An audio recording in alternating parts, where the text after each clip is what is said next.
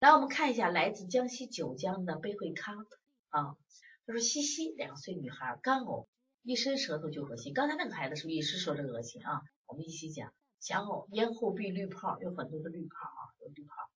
然后呢，大便偏干，小便正常，睡眠质量好，头上爱出汗。但是他这个就写的不好，你看爱出汗是出什么汗？凉汗还是热汗？不够细致，不能说不够好，是不够细致。睡眠质量好是一动都不动吗？是入睡也好，还是睡觉都不翻？为啥要问呢？就是很多家长问大便好吗？好着呢。我的睡觉好吗？好着呢。我就问踢被子，呀，满床踢被子，哇，那还叫好了。我说打滚吗？满床打滚。所以你问他时候，你就要问他什么呀？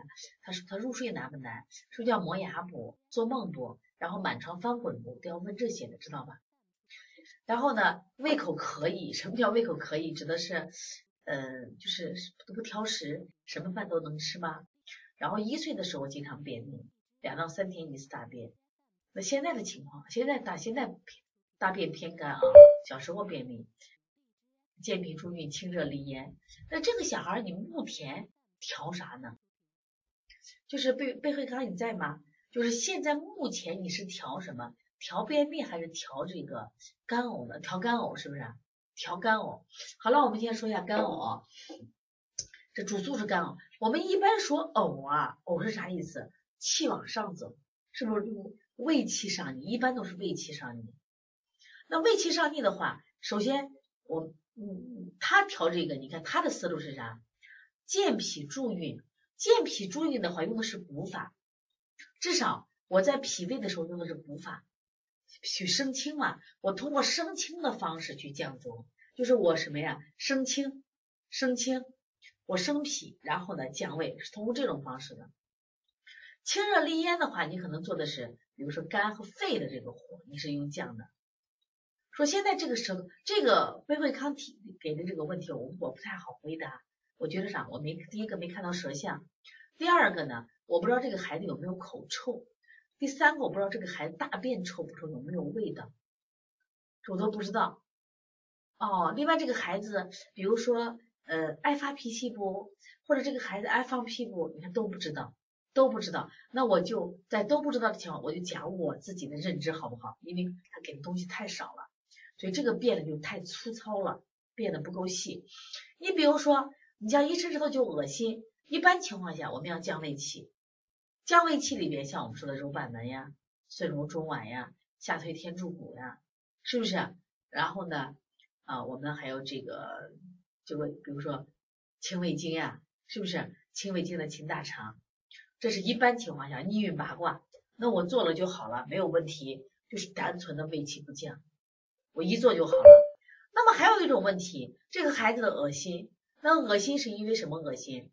他可能是真的是脾不生清，不是胃不降浊，因为他大便什么都好着嘞，不是降浊，他主要是什么呀？啊，脾不生清。那我们主要做一些补法，比如说。啊，外劳宫、入外劳宫呀，补脾经、补肾阳、顺运八卦，我是通过升清的方式来降浊。那还有一种方式，他他这个恶心是啥？肝什么呀？犯胃，是肝气犯胃引起的。要么比如说肝气不升引起的，要么肝火太旺引起的。那我重点是调什么呀？调肝的，明白不？所以他给这个不太清楚。咽后壁淋巴滤泡。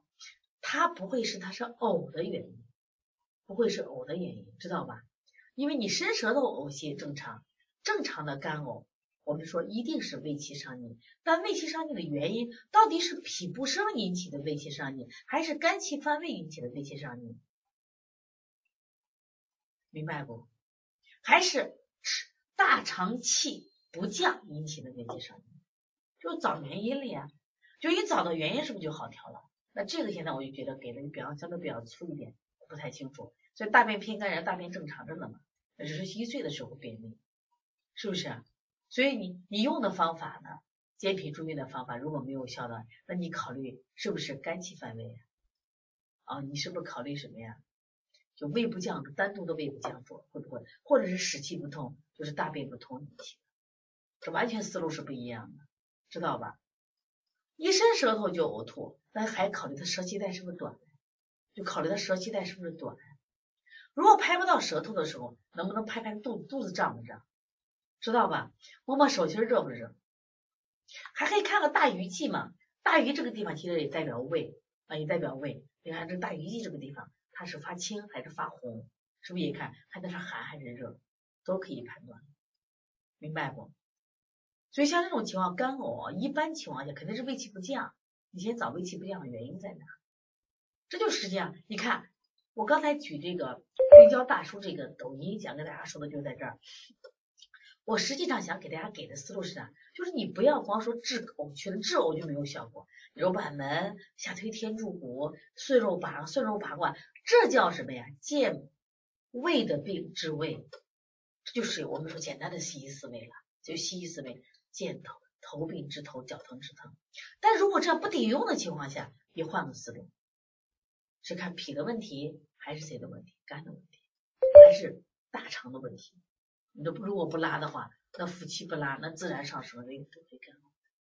明白不？